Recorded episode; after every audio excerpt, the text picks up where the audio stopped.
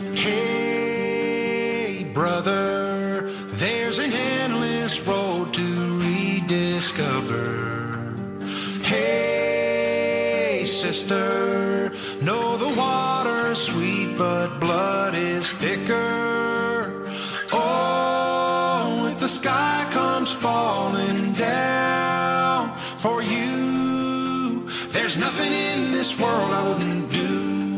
Comienza Protagonistas los jóvenes. Hey, brother? Hoy con cursillos de cristiandad. Hey, sister.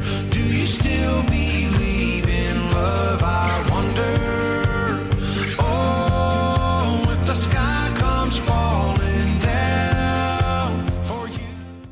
Muy buenas noches a todos y bienvenidos a Protagonistas los Jóvenes, esta noche con el movimiento de cursillos de cristiandad, como cada primer martes de mes. Yo soy Juan Rivas, vuestro locutor para esta hora de la noche, y como siempre me acompaña Paula Sánchez en el cuadro de mandos. Hoy traemos un invitado que desde luego, como siempre, no nos va a dejar indiferentes, así que no os perdáis Protagonistas los Jóvenes con cursillos de cristiandad, ahora en Radio María.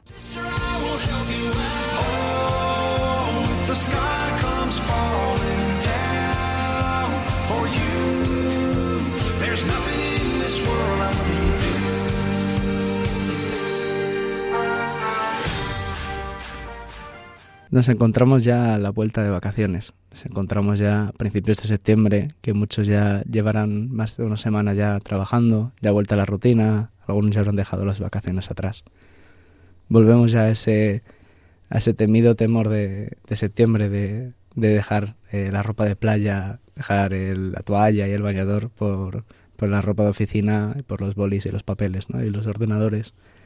Y volvemos poco a poco a nuestro a nuestro ritmo de vida, a nuestras costumbres, a, a lo que tenemos habituado, ¿no? Y, a mí me, surgía la pregunta de ¿y cómo volvemos, ¿no? Después de las vacaciones, ¿cómo nos hemos dejado eh, o no por el Señor? ¿Cómo hemos podido vivir cerca de Él? Pero volvemos y como cristianos estamos llamados a, a vivir en el trabajo nuestro testimonio, ¿no?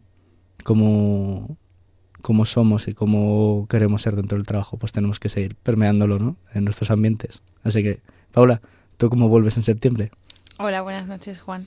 Pues yo en septiembre, a ver, eh, en verano mm, me ayuda mucho a verlo todo un poco con perspectiva, el año anterior, el año que empieza, ¿no? Aparte, pues ponerme propósitos nuevos, eh, siempre vuelvo con más cargada de pilas mm, para mm, em, hacer acción, ¿no? Con, con la gente que quizá, pues, o ambientes que más me cuestan, que igual puede ser el trabajo, ¿no? Entonces a mí el verano me viene muy bien para volver con las pilas cargadas de nuevo a septiembre y empezar a retomar otra vez la rutina, em, pues eso, pues metiendo al Señor eh, en ambientes que quizá me cuestan más. Hombre, es que en el trabajo suele costar bastante, porque al final es un ambiente donde incluso a veces nos puede pasar que nos parece que es hostil a veces a, hablar de estas cosas, a hablar de estos temas, ¿no? Y a lo mejor porque mm, yo en mi caso, que he sido becario estos, eh, estos últimos meses antes de, verano, pues estaba acostumbrado a, hablar de otros temas, hablar del tiempo, del fútbol, o hablar de, oye, ¿cómo está...? Y a lo mejor había ciertos momentos ya al final de, de, mi, de mis meses de becario que ya empezaban a salir temas más profundos, de, oye, que, ¿y cómo estás con tu pareja? Oye, ¿y cómo estás con, con este tema del curro? ¿Cómo, cómo estás con el, con el jefe? ¿Te bien? Y se empezaba a ver ya un poquito más eh, algo más profundo, ¿no? Ya no solo era el compartir por compartir o hablar de, de cosas más o menos entretenidas pero banales, ¿no? En comparación a, a cómo estaba cada uno por dentro. Y me acuerdo de sentir que en esos momentos me sentía a veces un poco como, como San José, como que a veces, o sea, que, que era, que es el santo de, del trabajo, ¿no? Y aparte patrón de los ingenieros, de eso, de formación mía, pero que siempre se dedicaba a, a trabajar, ¿no? Y enseñó a Jesús a trabajar durante años, ¿no? y, se, y, le, y, y le escuchaba y le atendía, eh, muchas veces desde el silencio, ¿no? Y desde la escucha. Y que muchas veces eso es lo que se nos pide es el trabajo, o desde la, la empresa, el, el poder trabajar y poder escuchar a, a aquellos compañeros que tenemos, saber desde dónde parten, desde dónde están, y que salgamos a su encuentro ahí, porque ahí es donde podemos, o donde el Señor creo que nos puede llamar más a, evangelizar, ¿no? A salir a su encuentro allá donde esté cada uno, con sus condiciones, con su ritmo de vida, con sus costumbres, con sus hábitos buenos y malos, ¿no? Y con cómo esté en su vida, pues encontrarla de ella donde esté. Pues imagínate, por ejemplo, una compañía de trabajo llega y pues está, está bastante mal eh, porque no le, no le cunde el curro, no le sale bien las cosas, no funciona a ritmo habitual y luego te la coges un momentito, te la llevas a tomar un café y resulta que es que su padre, por ejemplo, la han ingresado al hospital. Y ha sido porque te has parado un momentito, te has puesto a escucharle con la excusa de un café que te ha querido contar ¿no? y compartir cómo está ya por dentro ¿no? y ver esa eh, profundidad es lo que más ayuda, creo yo, a poder empezar conversaciones de otro, de otro calado. ¿no? no sé qué piensas tú, Paula. Sí, sí, sí. O sea, yo pienso que cualquier situación al final que tengamos, que estemos rodeados de personas, ya sea el trabajo o cualquier, yo qué sé, cualquier situación, deporte o algún, yo qué sé, algún hobby o lo que sea, eh, es una oportunidad de evangelizar. Da igual si estás en un ambiente de trabajo, pues eso, muchas veces simplemente escuchando, porque eh, es que hay mucha gente que le alucina que, les escuchen, porque no todo el mundo escucha. Entonces, simplemente a veces con escuchar a las personas, eh, ya pues... Eh, pues coges ese, punto de confianza que tú dices, ¿no? Y ya puedes ayudarles mejor. Entonces, eh, yo creo que es fundamental y muchas veces no hay que hacer nada extraordinario, simplemente estar y preguntar a los que tienes alrededor. Y es cierto que lo que dices de escuchar, que mucha gente está poco acostumbrada a que, a que mm. les quieran escuchar con intención, ¿no? Me sale a pensar la intención, ¿no? típica frase cuando éramos pequeños de la intención es lo que cuenta. Pues en, eso, en ese contexto sí creo que es muy importante la intención de escuchar de verdad, ¿no? Y de escuchar con, con ganas, ¿no? Y creo que ahí es un poco la clave, ¿no? Para poder vivir esta vuelta de trabajo y sobre todo ya no solo la vuelta de trabajo, sino poder vivir a Cristo en el trabajo, ¿no? Y evangelizar a nuestros compañeros de trabajo o a, o a quien estemos, ¿no? Y, y que muchas veces en ciertos contextos es muy difícil a veces vivirlo de una manera que no sea eh, eh, o sea, sin ser recalcitrante, sin ser aquí un pues es que tienes que creer y pegando con, a Dios rogando y con el mazo dando, ¿no? Como dice el refrán, sino ser eh, ser mansos y humildes, ¿no? Y ir poco a poco, ir acercándose a cada uno de ellos allá donde esté, ¿no? Y yo, por ejemplo, me acuerdo de, de estos meses de becariado que que por ejemplo había veces que sí que habían conversaciones de estas profundas de oye, y que has hecho, por ejemplo, después de Semana Santa, que, fuimos a la... la hicimos en cursillos, ¿no? Con, la, con los jóvenes de cursillos, y a la vuelta, pues claro, volvía con sonrisa de oreja a oreja, y me preguntan, oye, ¿tú dónde has estado? Pues, había una oportunidad para hablar, ¿no? Pues, pues un poco el, el invitado de hoy viene a esto, a contarnos un poco cómo ha sido su experiencia de evangelizar dentro de dentro de, de su oficina, dentro de su trabajo, ¿no? Y dentro de también su vida, de cómo amigos suyos, gente que tiene cerca, ¿no? Y gente que ha, conocido a lo mejor en otros trabajos y demás, cómo ha sido para evangelizarles, ¿no? Y cómo ha sido para llevar aquello que, que tuvo la suerte de encontrarse, ¿no? Que fue que es a Cristo, pues cómo mostrárselo al resto. Así que es un testimonio que creo que, que ahora que volvemos al trabajo no nos va a dejar indiferentes.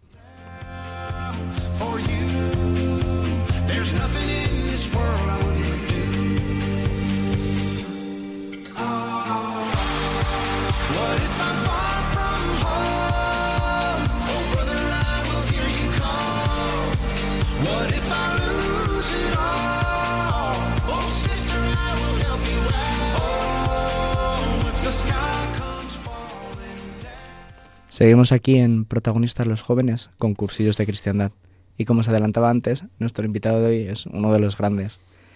Es un joven, aunque le cueste todavía verse como tal, por la edad que tiene, eh, que para mí ha sido un regalo, porque fue de las primeras personas jóvenes que conocí en cursillos, ¿no? fue de las primeras personas que vi cómo vivía enamorado del Señor y me, y me, me alucinó. Y esto hablamos de a lo mejor hace cinco años, tampoco hace tanto. Y me hace mucha ilusión poder tenerla aquí hoy. Eh, así que, y creo que además es uno de los, de los grandes nombres, digamos, de jóvenes en cursillos que, que dices y todo el mundo dice sí, sí, todo el mundo lo ubica, ¿no? Y me hace mucha ilusión. Así que sin más dilación, os presento aquí a, Nacho González. A algunos les, les sonará por el hecho de que ya estuvo aquí en Radio María hace hace la torta de años. Más años que el barco de vapor, sí. Así que si quieres, eh, Nacho, preséntate un poco para que el ubiquen. Hola, em, soy Nacho González, soy abogado y tengo 30 años, estoy casado desde hace dos tengo una hija estupenda y preciosa y poco más. Soy cristiano, ya está. Mira, siempre, al punto, me encanta.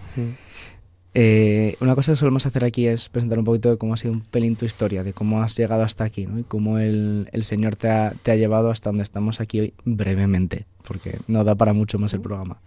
Mm. Así que si quieres compartirnos un poquito de tu historia. Sí, eh, bueno, básicamente soy el pequeño de cinco hermanos, de una familia, sobre todo mis padres, mis hermanos mayores y demás, muy, muy religiosa. Yo pasé bastante en moto de esto hasta mm, los 20 hasta los 22 años, en el que tienes, tengo una experiencia de conversión, hago mi cursillo de cristiandad y entonces cambié mi vida radicalmente. Y desde entonces pues no se me ha pasado. Esa es la verdad. Y, y pues hace ocho años. Ocho años de tu cursillo. Correcto. ¿Y cómo llegaste a cursillos? Es que es curioso. Yo había tenido ya algún algún tipo de mm, inquietud eh, religiosa y entonces un día fui a misa y el sacerdote que estaba allí dijo que, mm, que se iban a hacer el camino de Santiago. Eh, entonces dije, pues mm, yo creo que ahí puedo encontrar lo que busco. Y entonces fui con una parroquia, no conocía ni al sacerdote, pero era con la delegación de Juventud de Madrid y había un grupo muy grande, pues no lo había oído en mi vida, la verdad, porque yo de estas cosas no sabía mucho, pero era un grupo muy grande como de, de gente joven, como con muchas banderitas, que eso me daba un poco de pereza y cantando mucho, pero sí que veía que era gente que, que con la que me identificaba y eran de cursillos. Entonces, nada, ya rápidamente entablé amistades y hice el cursillo a la vuelta del verano y así llegué. Qué guay, qué bien. Joder.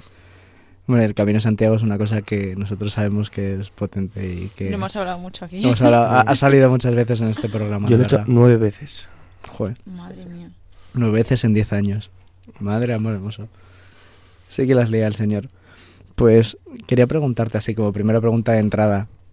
¿Tú cómo vives la fe en el trabajo? Buena pregunta. Eh, vamos a ver, yo creo que aquí hay una cosa que es fundamental. Mm, si eres una persona, o sea, yo en mi caso, a mí nunca me ha costado decir que soy cristiano, pero ni en el trabajo, ni estudiando, ni en mi casa, ni donde fuera. Porque lo considero al mismo...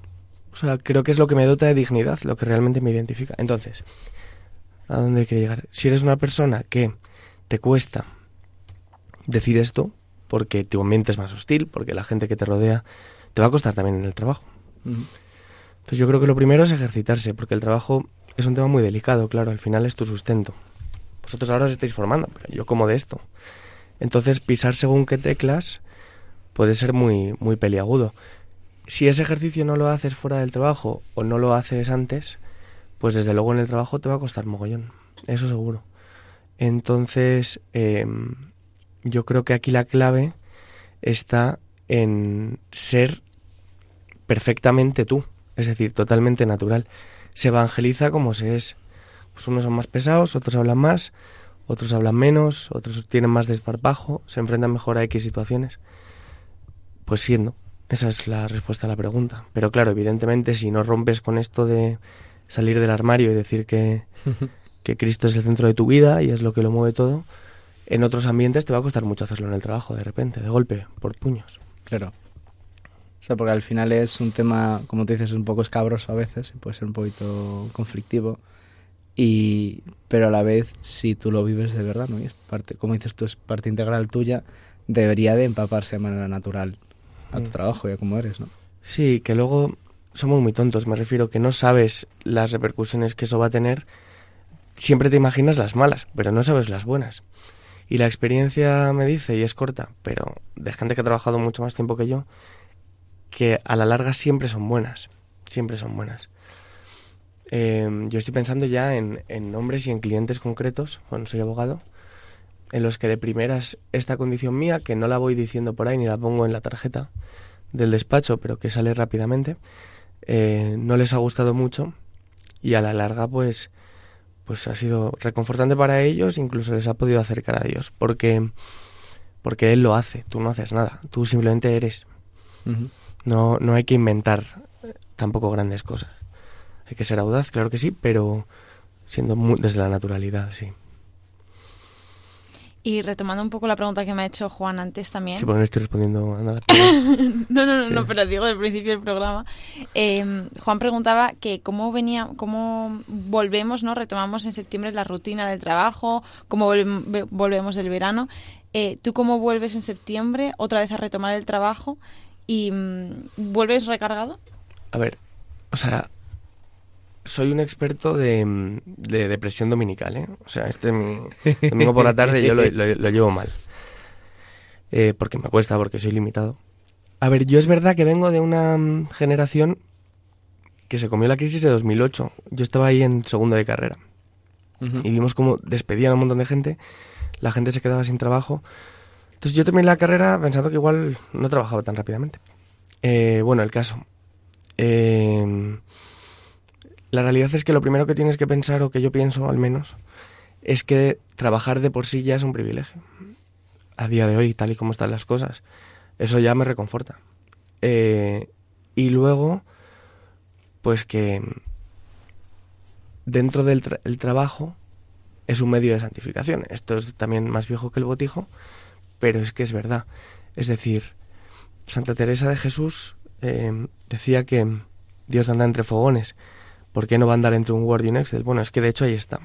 Y la vuelta de vacaciones es, durísima y sobre todo con la perspectiva que tenemos ahora, pero yo creo que sobre todo, y ese es un evangelio que yo tengo tatuado por dentro, que es el de los lirios del campo.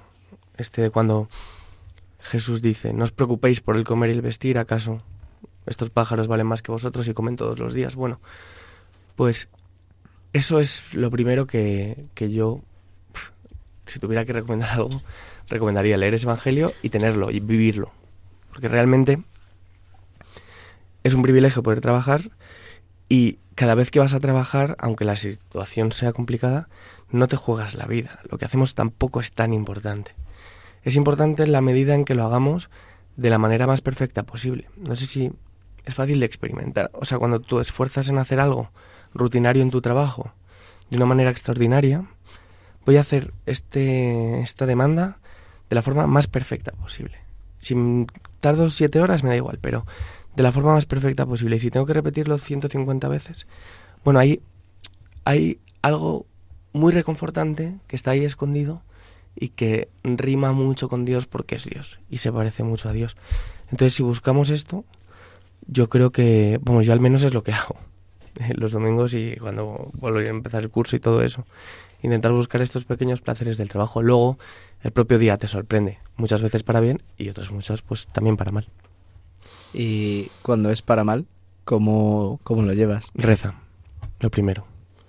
O sea, claro, yo soy abogado y siempre hay momentos de dar malas noticias, porque sale una sentencia, porque lo primero es rezar. Yo creo que es la opción más realista. Y una vez lo has, rezado, nada, no mucho tiempo tampoco, unos minutos, volver al pensamiento que os comentaba antes. O sea, realmente tu trabajo puede ser muy importante para ti o muy importante para el cliente, pero es una gota en el océano del mundo.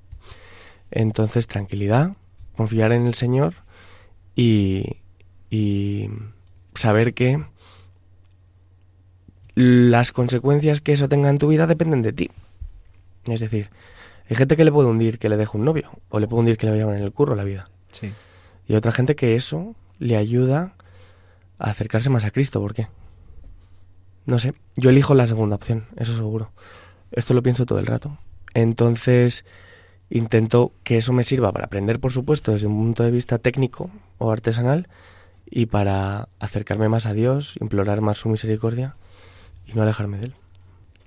Y y luego con tus compañeros, eh, supongo que ahí es donde más... ¿Cuántos años llevas trabajando en tu empresa? Vamos a ver.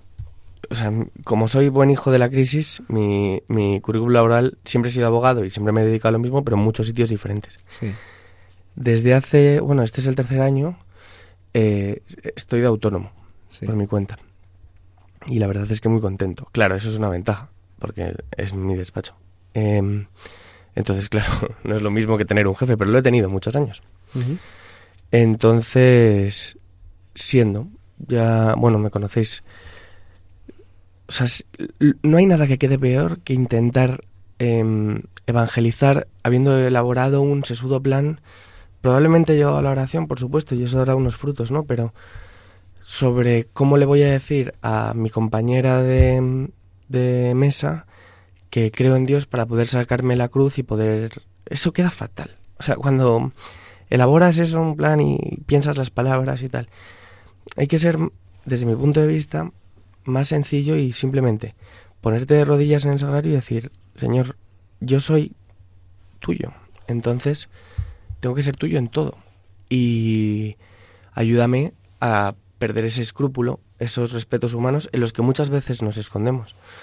Em, para que pueda ser yo plenamente. Porque tú formas parte de mi forma de ser y si voy a estar aquí ocho horas o nueve o diez o once o doce, ¿qué vas a estar? ¿12 horas haciendo un papel?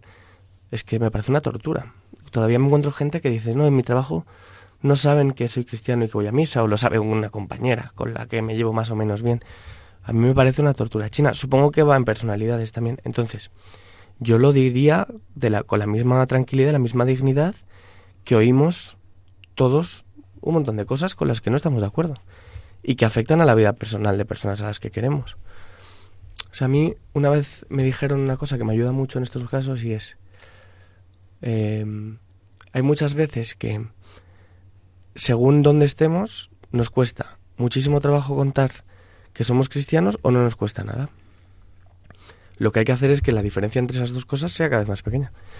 Entonces, mi estrategia cuál es, si es que tengo alguna, después de rezar, eh, qué respuestas más largas, qué pedante. Em, decirlo lo antes posible, pero con naturalidad. O sea, sí, yo soy cristiano, tú pues em, te gusta el Real Madrid, eso es maravilloso, y yo soy de Cristo y, entonces soy cristiano y ya está. No sé si lo diría así, probablemente no.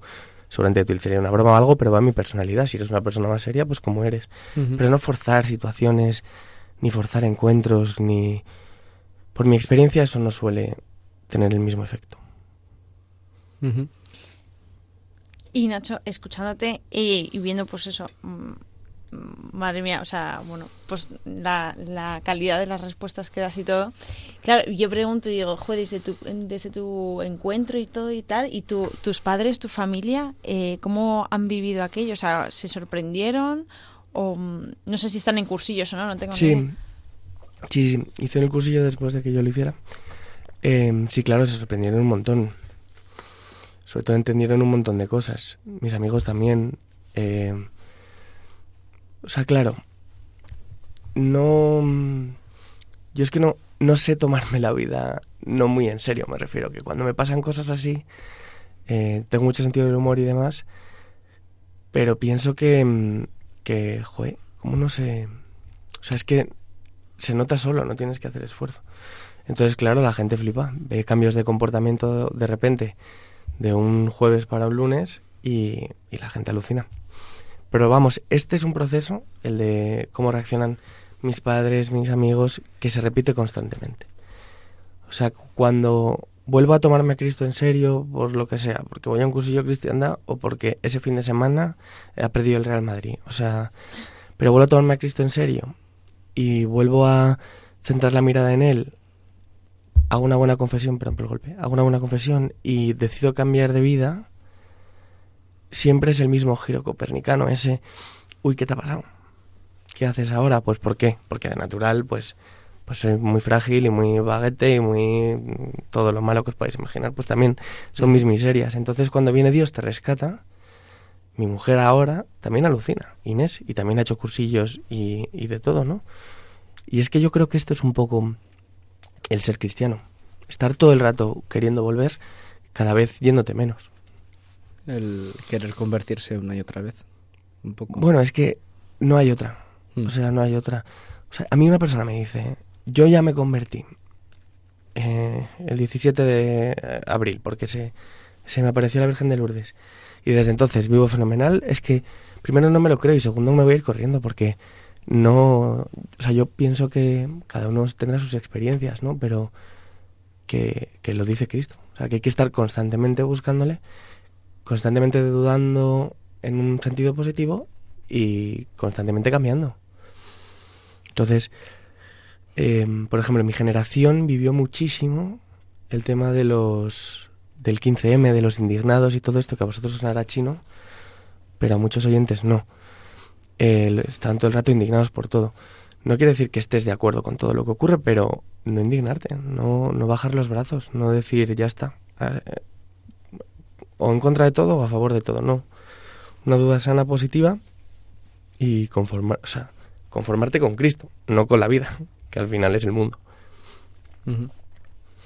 Es un poco también lo que tenemos que intentar hacer ahora con los tiempos que corren, que ahora conectas las noticias, conectas eh, lo que dicen de la economía o de, del trabajo, de lo que hacen los políticos y demás, y pues correr la tentación de, de indignarte o de frustrarte o de pelearte con eso, con lo que están haciendo. Sea, yo creo que, no, sin ser profeta ni nada de esto, ojalá me equivoque, no, pero que vienen tiempos muy complicados para ser adulto, en este ámbito de mm, laboral, social, etcétera, etcétera. Yo creo que lo primero que tenemos que hacer es dar esa visión sobrenatural que, que yo tengo, o que nosotros tenemos, ¿no? De que, oye, mira, macho, te vas a morir, y yo también, y todos nos morimos, y que la vida no termina cuando te mueres. Que hay una vida eterna, no decirlo así, ¿no? Pero esa perspectiva que te da el saber que te vas a morir, y que nada es tan importante, y que nada le importa tanto a nadie, em, aportarla cuando haya crispación, porque la va a haber política, la va a haber económica, la va a haber social, eso es lo primero. Y luego siempre, en caso de duda, optar por el débil, siempre. Por el, por el pobre. Pablo VI hablaba de esta opción preferencial por el pobre. Bueno, vamos a ver miseria y, y a muchas familias pasarlo mal, ahí no hay duda. Hay que estar con ellos, pero claro, siempre desde la ayuda. Y luego también con un punto de justicia social, ¿por qué no decirlo? Es así, es así ¿no? Pues podemos vivir muchas injusticias. Cada uno puede enumerar una, ¿no? Pero, yo qué sé, en mi caso concreto, que soy autónomo, pues el trayazo fiscal, por aterrizarlo un poco a la tierra, es una locura. O sea, la de impuestos que pagamos para lo que se factura. Pues eso hay que intentar cambiarlo, pero cambiarlo con, por sus cauces, está claro. Y, o sea, no quemando un contenedor. Y como esto, mil cosas, porque iremos y veremos cosas de estas. Entonces, pero bueno, lo que decía, ¿no? Aportar este puntito de, de salir un poco del problema y decir, oye, mira, esto no es tan grave y tampoco hace falta tanto para vivir, que esta es otra. Sí. Que yo he descubierto. Es que este- necesitamos 150.000 cosas para vivir, yo el primero, ¿eh? Y eso, claro, hace la vida mucho más cara. Yo creo que buscar una vida un poco más austera en este sentido. No sé si te he respondido, la verdad. Hombre, bastante. Has respondido a eso y a otras cosas que tenía en la mente, o sea que me Ah, lo agradezco. No, o sea, mm, por ejemplo, acerca de este, de este vivir de forma austera que dices ahora, que es cierto que el mundo nos intenta vender de que necesitas X y Z cosas, necesitas... em, pues eh, ahora, por ejemplo, me acuerdo la moda de los air fryers, de este, este, este no sé ni lo que es, loco. Estoy súper fuera. un, un hornillo eléctrico que tenías para, o sea, un hornillo eléctrico que pones encima de la mesa. Un Una freidora de aire. Una freidora de aire. Ah. Un horno de toda la vida, un horno de convección de toda la vida, pero que se llama ahora, en vez de no, horno de convección, se llama air fryer. Ala, tienes el nombre inglés y ya por eso mola más. Y que con esa excusa todos los hogares prácticamente han acabado- que han estado ahí más o menos puestos se lo han cogido. Y es como, mira, no es tan necesario, puedo hacer lo mismo con un horno. O con O esto sea- y otras cosas. Claro. Eh, me ha dado pie a una cosa que medito mucho ahora. Cuando entras en la doctrina social de la Iglesia, a mí yo aluciné. O sea, jamás pensé que los papas y que la Iglesia como institución iba a hablar de manera tan contundente de temas políticos y sociales.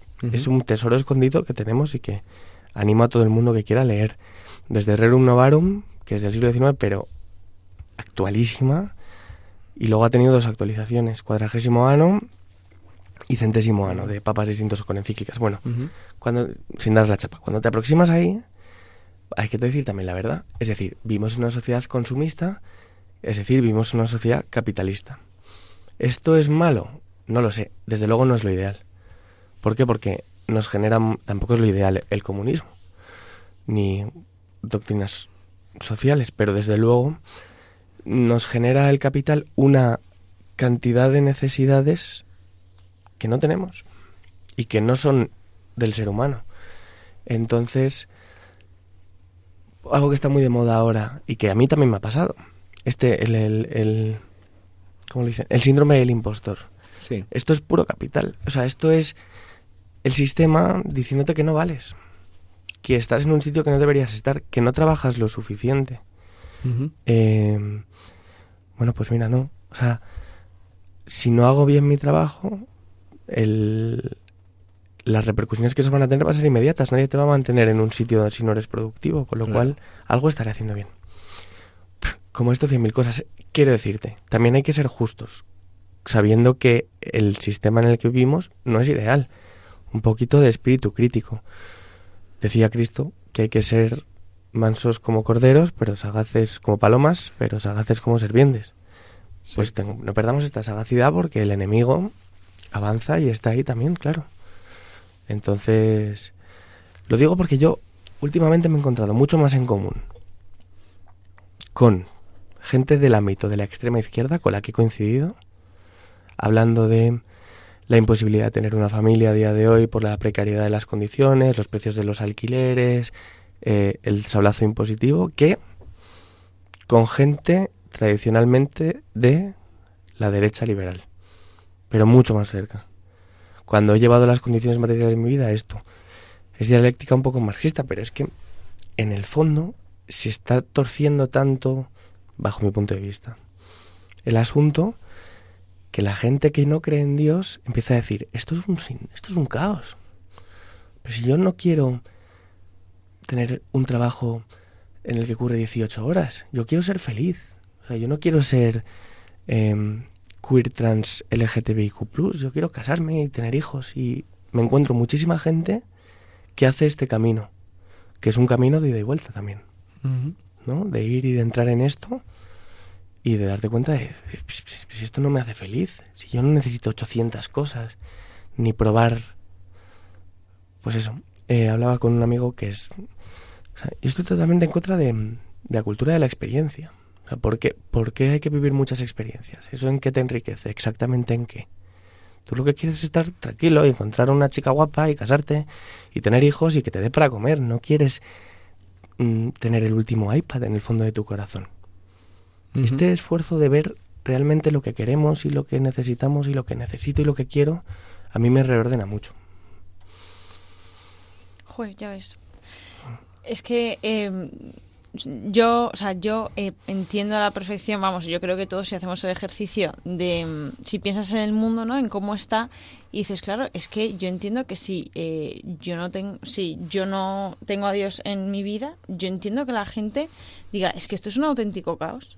Es que es una locura. Es que lo puede- y claro, y muchas veces a mí me pasa, por ejemplo, me dejo un poco absorber, ¿no? Por ese, por ese, por esa corriente, hasta que luego otra vez, pues me reordeno y digo, no, si es que todo, es que es más fácil de lo que parece, ¿no? Pero claro, entiendo tanto eh, también esa otra postura y me da, y me da pena y me da lástima, ¿no? Porque es que verdaderamente la gente se, se frustra, se frustra muchísimo. Hay conversaciones desgarradoras de, pues eso, de, no sé, La gente tiene que pasar por unos infiernos para darse cuenta de que lo que realmente quieren, que es terrorífico. Nosotros tenemos esa posibilidad por habernos encontrado con Cristo. Aprovechémosla, o sea, es urgente. Hay que decirle al mundo que Cristo existe.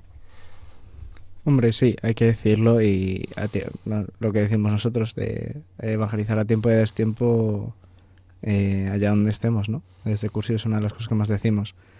Y tenemos que tener mucho cuidado en, en acercarnos a la gente, porque estamos pisando cada uno en su vida, ¿no? Lo que está, lo que volvemos un poquito al principio, lo que decíamos al principio del programa, que al final si yo no conozco cómo está la gente a la cual, porque tú dices, a la gente que has conocido, que te has acercado y has hablado con ellas, has visto su realidad, te has acercado a donde están ellas y por eso has encontrado puntos Sí, en pero, común.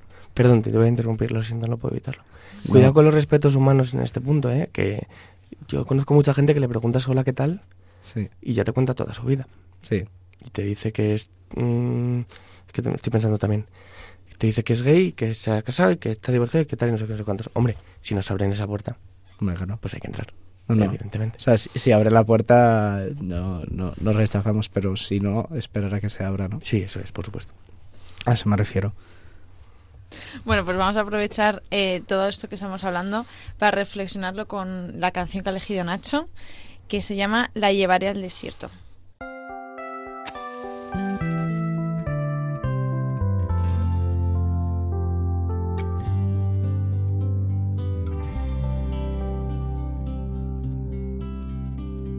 Conozco tu conducta y tu constante esfuerzo. Has sufrido por mi causa sin sucumbir al cansancio, pero tengo contra ti que has dejado enfriar tu primer amor. Por eso yo la voy a seducir, la llevaré al desierto y allí hablaré a su corazón y ella me responderá como en los días de su juventud. Por eso yo la voy a seducir, la llevaré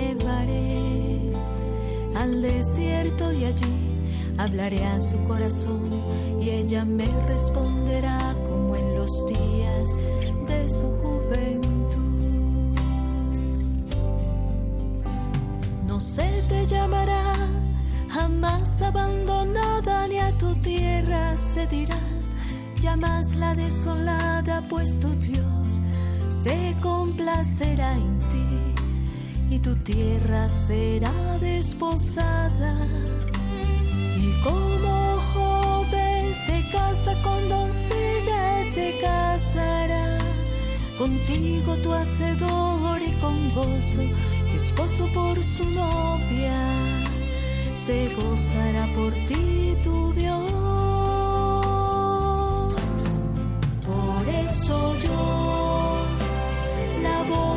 Seducir, la llevaré al desierto y allí hablaré a su corazón y ella me responderá como en los días de su juventud. Por eso yo seducir, la llevaré al desierto y allí hablaré a su corazón y ella me responderá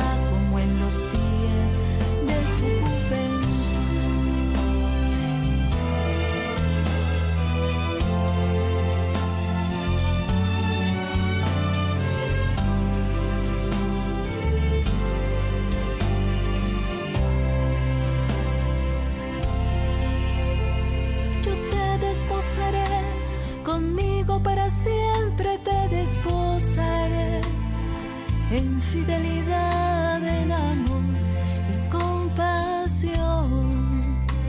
Y tú conocerás a tu Dios. Ensancha el espacio de tu tienda, tus clavijas asegura. No te detengas, pues tus hijos heredarán naciones pueblo de Dios formará.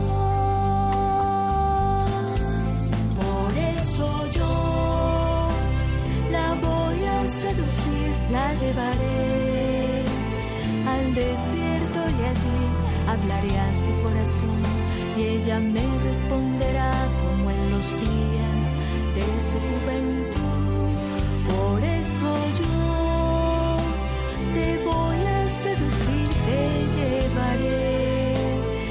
Desierto y allí hablaré a tu corazón y tú me responderás como en los días de tu juventud.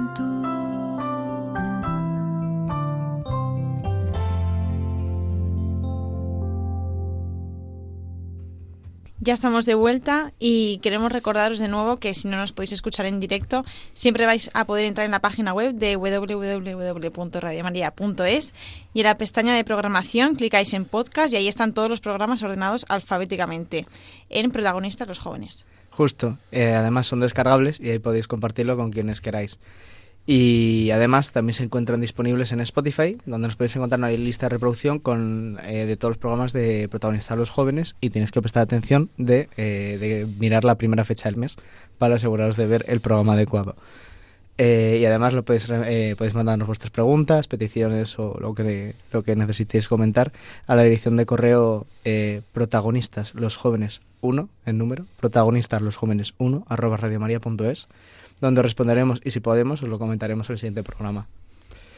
Y justo aprovechando la pausa de la canción, estamos comentando con, con Nacho que, que, algo que nos pasa a nosotros, ¿no? El hecho de que nosotros, Paula y yo, en nuestras edades, ¿no? Vemos que muchos se alejan de la iglesia, se alejan de esta de esta, espiritual, esta espiritualidad o esta profundidad de ver la vida por, por otras cosas, por el dinero, por el, el éxito que se nos vende en el mundo éxito.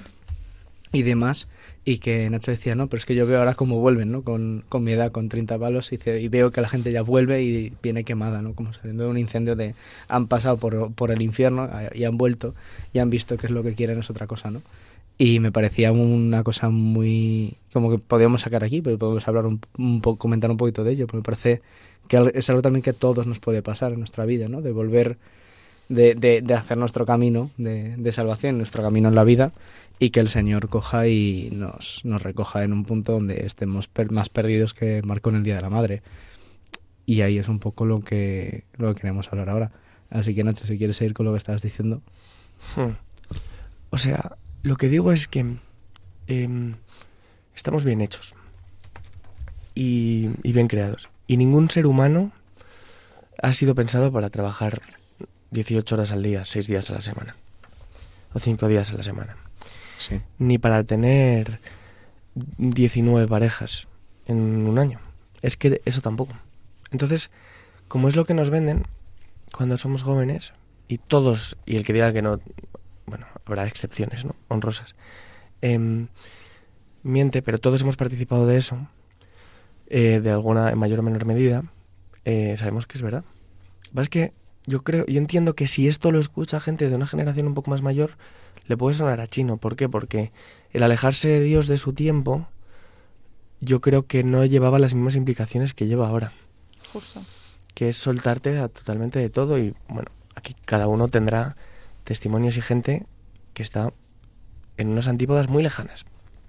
Entonces lo que yo veo es que la gente con 29, 30, 31, 32 años ya está harta de haber probado tantas cosas, de haber sido explotado por la promesa de un salario que tampoco le ha hecho feliz, de mm, no saber quién es ni a quién quiere, de haber tenido mm, 19 mil millones de experiencias amorosas, sentimentales, afectivas, sexuales, que le impiden querer.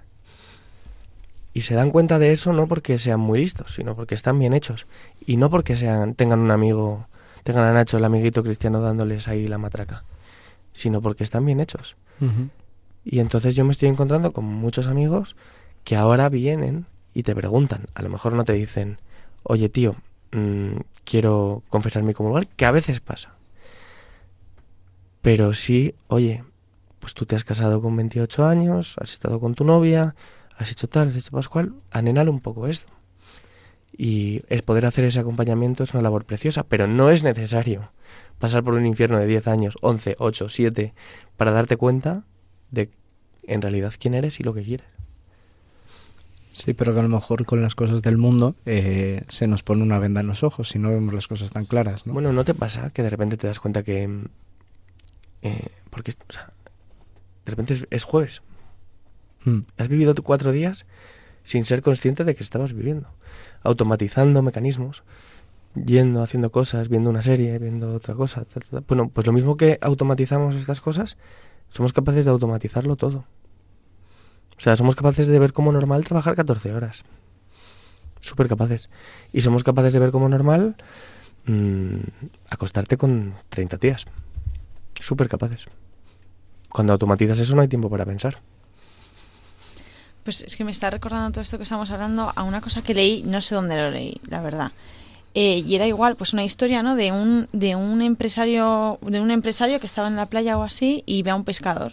Un pescador como súper joven tal, y le pregunta, le dice, pero ¿y tú qué haces aquí? Y le dice, pues nada, yo soy pescador, y le cuenta su rutina, ¿no? Yo pesco dos horas eh, por la mañana, luego voy, estoy con mi familia, me echo la siesta, por la tarde con mis amigos, no sé qué. Y le dice el empresario este al pescador, le dice, joder, pues con, la, eh, con las capacidades que tú tienes, tú te podrías abrir aquí una, pues una empresa de pues, pesquera, lo que sea, luego te harías una multinacional, te vas aquí, no sé qué, y así cuando tengas 60 años te puedes jubilar y puedes eh, venir aquí y disfrutar de tu familia. O sea, era como la pescadilla que se muerde la cola y dices, lo complicado que hace la gente en los caminos para luego regresar todos a lo mismo al final, porque es que es lo mismo, ¿no? Entonces, yo creo que es que, o sea, somos tan afortunados de, de nosotros, de, pues ahora mismo, ¿no? De verlo así de claro, decir, es que la gente se, se pierde, da unos vuelcos y al final pierde la vida. Hasta volver otra vez de nuevo. Mm, Y ojo, algunos literalmente. ¿eh? Porque cuando... Bueno, nos estamos yendo tiempo, ¿verdad? No, no, cuando entras en determinados mundos, luego salir es muy complicado. Em, Es verdad. y entonces, a lo mejor es lo, lo que tú estás diciendo, ¿no? Pero, pero ya no es, pues eso. mm, mi colega que ha entrado en una gran empresa y siempre te puedes ir.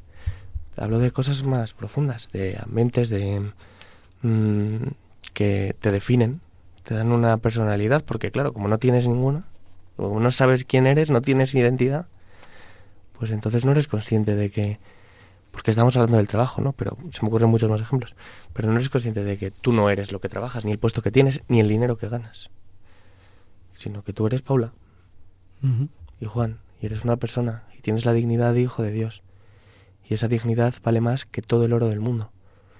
Pues si no eres consciente de eso, todo vale y entras en... Quiero decirte que cuidado con lo de perder la vida, que no es una metáfora. Que, la, que mucha juventud la está perdiendo. Sí. Por- no recupera. Así es. Eh, a lo mejor porque me gusta mucho bajarme a los barros, pero, pero también me da cuenta de eso, de que la gente muchas veces por centrarse en otras cosas, incluso a lo mejor por la edad, méritos académicos o ya incluso el trabajo de, bueno, voy a conseguir aquí ascender y conseguir que me suban el sueldo y demás, pues pierde un poco el, el foco y dice y deja de poner a Dios en el centro, ¿no? Y que en el momento en el cual Dios no está en el centro, está cualquier otra cosa. Y cualquier otra cosa te va vaciando poco a poco, ¿no? Sea el dinero, sea la fama, sea las redes sociales, sea las relaciones amorosas que hayas tenido. Y al final esto acaba suplantando a Dios. Y si no tienes a Dios en el centro, pues es bastante difícil que puedas vivir el misterio de la fe. Al hilo de lo que decías, es verdad que cuando ya tienes una familia, yo ahora que tengo una hija, cambia un poco la perspectiva, porque, o sea, depende de ti en todo y también en lo económico.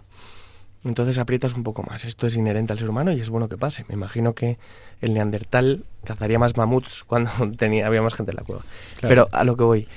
eh, un hombre muy sabio que me ayudó mucho me dijo una vez, era abogado también, llevaba pues, más años que Paco Vapor también ejerciendo, y me decía, si me preguntas cómo he podido, con el despacho suyo que el que él tenía, dar de comer y llevar a mis hijos, cuatro hijos, a un colegio y mm, darles carrera a todos y tener esta oportunidad y tal, tal. Si me preguntas cómo lo he hecho, y vivir bien, y, o mal, o regular, pero vivir, vamos. Si me preguntas cómo lo he hecho, dice, no lo sé. Y dijo, yo creo que todo es gracia de Dios. Que es verdad este evangelio que os comentaba al principio, de los lirios del campo. Ujú. Entonces no necesitas. Parece que trabajamos, eh, de la frase de que se le atribuye a San Ignacio, de trabaja como si todo dependiera de ti, reza como si todo dependiera de Dios, nos quedamos solo con la primera parte. Depende de mí tu trabajo, ¿no? No es verdad. O sea, ahí hay una serie de fuerzas y de factores que no entendemos, que no vemos, que siempre juegan a nuestro favor porque Dios está con nosotros. Y entonces, claro, si no tienes a Dios, todo depende de ti. Entonces todo es súper importante. Y entonces le lían en el trabajo y no duermes esa noche. Pues no, chico, no es tan importante. Jo, la verdad es que yo me quedaría escuchándote porque me encanta cómo hablas y cómo... La sabiduría. No es broma. Otros lo llaman la, la- la veteranía o grados de experiencia, pero tú dicen los 30, los 30 palos como al principio. Em, pero creo que... No sé si Paula tiene alguna pregunta más o algo que quiera preguntar. No, no, no. no. Lo digo para ir aprovechando y ir pasando ya a la, a la ronda relámpago para poder ir tranquilamente con... Ostras, hay ronda Ay, relámpago. sí, sí, sí, Sí, sí, hay ronda relámpago, claro. Venga, vamos ya, tiramos ya, ¿no? Dale tú misma. Vale. Relámpago, ¿eh? Lo primero que se te venga a la cabeza. Si pudieras comer un plato el resto de tu vida, ¿cuál sería? Pizza. ¿Cuál es el sitio más bonito en el que has estado? Madrid, pero probablemente Buenos Aires. ¿La canción que más contento te pone? Mm, mm, mm, mm. Uf, Muchas. Eh, ahora mismo, eh, Supersonic de Oasis. Qué buena. Playa o montaña. Montaña. Tortilla con o sin cebolla. Con Bien. Cuando vas a un bar, ¿qué te pides? eh, una sin alcohol, normalmente. Sí, así de- Ostras, Vaya, la, la primera vez. Es- triste, ¿verdad? De la época de la cerveza. Lo que pasado. hemos quedado. ¿Cuál es el santo al que le tienes más devoción? Mm, al mío, pero... eh, bueno, soy muy friki, los santos, perdón, súper rápido. Faustino Pérez Manglano. que Es venerable, no es santo, pero le tengo mucha devoción. puedes contar un pelín, ya que no... Es un chico de Valencia que murió con 17 años, está en proceso de canonización y es una vida espectacular que recomiendo a todo el mundo. Su biografía está, se llama Tal vez me hable Dios. Ahí lo dejo. ¿Algo divertido de cuando eras pequeño?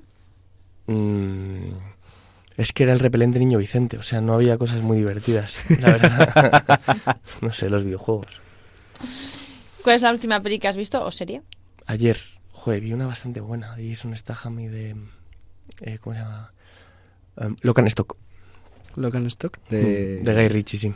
Mm, Y la última, pasaje del Evangelio favorito. Pues creo que ha quedado patente cuál es. del campo. Creo que lo he repetido Sí, sí. O suficientes sea, veces. a ver, lo que pasa es que por mi vida es el que más tengo presente. Sí, Pero me gusta mucho, porque quiero decirlo también, el de la hemorroísa, la verdad. hemorroísa. Sí. Qué bien. Pues, pues hombre, gracias Nacho por tu sí a, a A este, vosotros. a este secuestro a mano armada que ha sido traerte aquí un sábado por la mañana, medio dormidos. No, pero si es martes por la noche, ¿qué dices? Hombre, cierto, cierto, cierto. Muchas gracias Nacho por haber venido aquí, por, por tu sí, por querer compartir tu historia, por querer compartir con nosotros tu vida y tu y tu tu forma de, evangelizar, ¿no? Con esa sensi- sencillez que te caracteriza, que hacíamos al principio del todo, y sobre todo con tu con tu sabiduría, que me parece algo eh, para alucinar cuando con una cerveza sin alcohol pero que me gustaría poder seguir charlando contigo, pero estamos ya cerca de acabar el programa.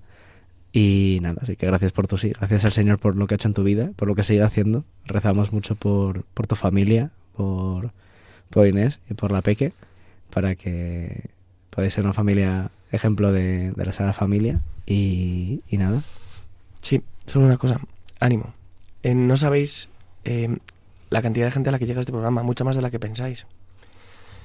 Y gente de la que estamos hablando, que a lo mejor un martes por la noche está cansada del mundo y por lo que sea sintoniza Radio María porque se escucha en toda España y nos oye y os oye a vosotros y el trabajo que hacéis, puede ser el comienzo de un cambio. Lo digo mm, solo, no solo para animaros, que es lo principal, sino también por experiencia, no mía personal, sino de otras personas que me lo han dicho. Así que no lo dejéis, seguid haciéndolo. Ujú. Ánimo. Gracias, por las Gracias. palabras de aliento. La verdad es que eh, hemos, ya tenemos ejemplos de personas que se han acercado, se han, se han vuelto a la fe gracias a, eh, en un principio a este programa y a los invitados que han venido sobre todo. Y nada, gracias a ti, Paula, como siempre, por, por tu sí, por tu ayuda, por tu, por tu disposición a, a, a todo esto. Gracias a ti, Juan. Y gracias a Radio María y gracias a la Virgen por siempre llevarnos a su amparo y siempre cuidarnos y velar por nosotros en, en este programa ¿no? y en estas horas de la noche. Y de vosotros, pues también me despido de nuestros oyentes para que os cuidéis y recéis mucho por nosotros, al igual que nosotros llevamos a todos y cada uno de vosotros en nuestros corazones. Dios con todos. Me despido y nos vemos el próximo mes. Un saludo. Brother.